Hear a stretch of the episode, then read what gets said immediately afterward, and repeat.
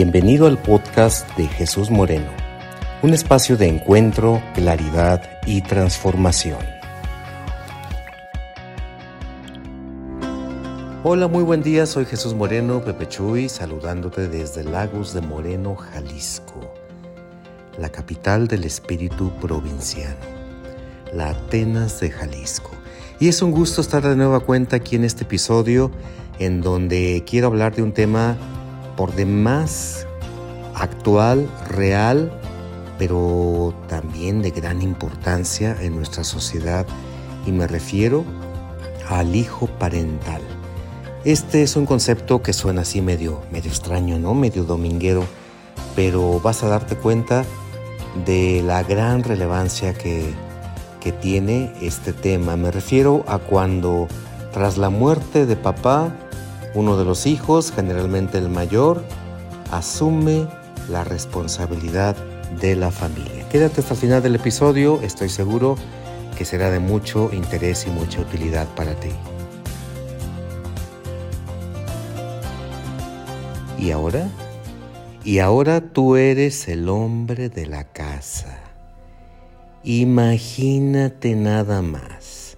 Si tú eres una mamá y de repente le dices a tu niño, a tu hijo, el mayorcito, al varón, pero que todavía es un niño o un preadolescente o incluso un adolescente, que le digas, ahora tú eres el hombre de la casa. Ándale, tremendo cubetazo de agua, por no decir chingadazo, le estás dando a ese hijo. Si es un niño pequeño que no ha llegado ni siquiera a la pubertad, pues el niño se va a sentir azorado, asustado. ¿Qué es eso de ser el hombre de la casa? Tal vez él pueda ver, escuchar y sentir lo que está sucediendo en la dinámica familiar.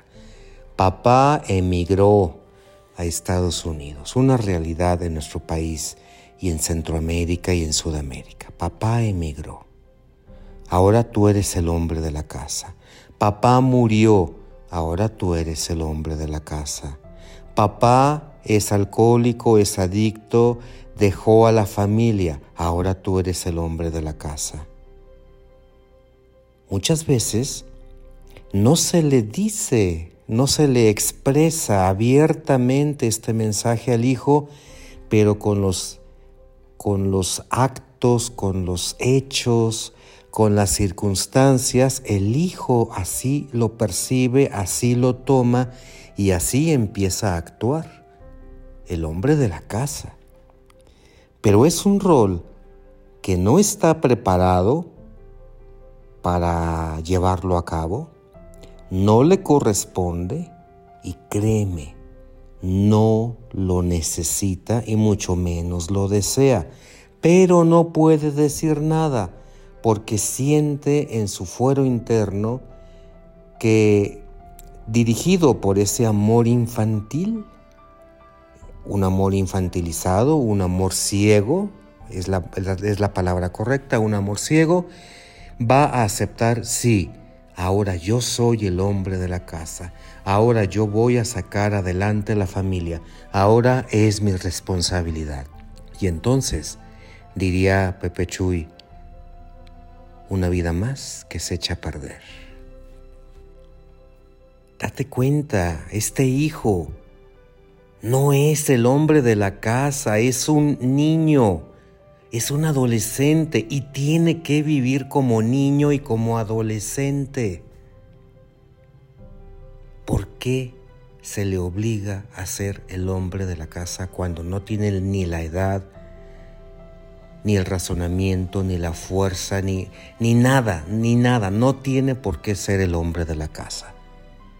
Y tal vez me diga, sí, Pepe Chuy, pero mira, que pues, las circunstancias de la familia cambiaron y ahora pues se requiere pues que, que, trabaje y que colabore y que ayude. eh, tiene que ser el hombre de la casa y yo te voy a seguir insistiendo, no, no, no, y rotundamente no, no es el hombre de la casa, es tu hijo, es un niño, es un adolescente. Hay circunstancias que requieren de su ayuda, de su colaboración. Bien, díselo, hijo, necesito que me apoyes, pero tú sigues siendo mi hijo Tú sigues siendo un niño, pero me encantaría que me puedas apoyar con estas labores domésticas. Pero por favor, sigue siendo un niño, sigue jugando, sigue aprendiendo, sigue teniendo tus amiguitos. Hijo, eres un adolescente, pero no eres el hombre de la casa. Puedes trabajar, estás en posibilidad de hacerlo ¿Quieres hacerlo? ¿Quieres echarme la mano? Gracias, hijo, pero hazlo desde tu rol de hijo que apoya a la familia. No eres el hombre de la casa, no eres un sustituto de mi esposo que ya no está. No eres un sustituto del papá de tus hermanos, no eres el papá de tus hermanos. No estás en posición de regañarlos ni de creerte que eres superior a ellos. Solamente eres un hermano y te pido que los ayudes, pero sigues siendo el hermano y tú sigues siendo mi hijo. Actúa como tal. Ojalá pudiésemos hacer esto, ¿no? Y definir muy claramente que sí se requiere de su intervención y de su ayuda al niño, al adolescente que colabore, que contribuya. Qué doloroso que tienen que dejar muchas veces el colegio, la escuela, para trabajar.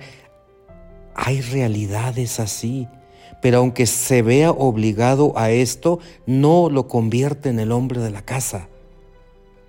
De ninguna forma. No le eches a perder su su, niñez, no le eches a perder su adolescencia. Haz que esa ayuda la haga con amor, sin necesidad de sentirse obligado como una responsabilidad, como una carga, con sufrimiento. Hazlo que lo vea con amor, que desde su niñez, desde su adolescencia, desde su posición como integrante de la familia y de la hermandad contribuye con su granito de arena para que siga funcionando la familia.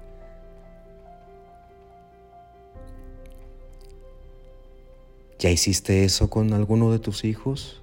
Aún hay, aún hay solución, aún hay salida. O tú eres ese hombre que te obligaron a ser el hombre de la casa desde pequeñito? Te entiendo, te comprendo. Te jodieron la vida, pero no porque mamá u otra persona de la familia sean malos, simplemente intentaban hacer que la familia siguiera sobreviviendo. Necesitas sanar. Necesitas sanar y necesitas volver a ocupar tu lugar dentro del sistema familiar. Y esto se hace a través de un proceso terapéutico profesional. Si esto te resuena, contáctame por favor a través de Instagram, ahí me vas a encontrar como Jesús Moreno, terapeuta. Mándame un mensaje directo, cuéntame cuál es tu situación, dime que escuchaste el podcast No soy el hombre de la casa, y me pondré en contacto contigo y agendaremos una llamada para poder platicar sobre las posibles alternativas a través de las cuales te pueda ayudar. Dios te bendice, Jesús Moreno, terapeuta, en Instagram. Muchas gracias por haberme acompañado en esta emisión. Te espero en el siguiente capítulo del podcast de Jesús Moreno. Para mayor información, Contáctame en Instagram a través de Jesús Moreno Terapeuta.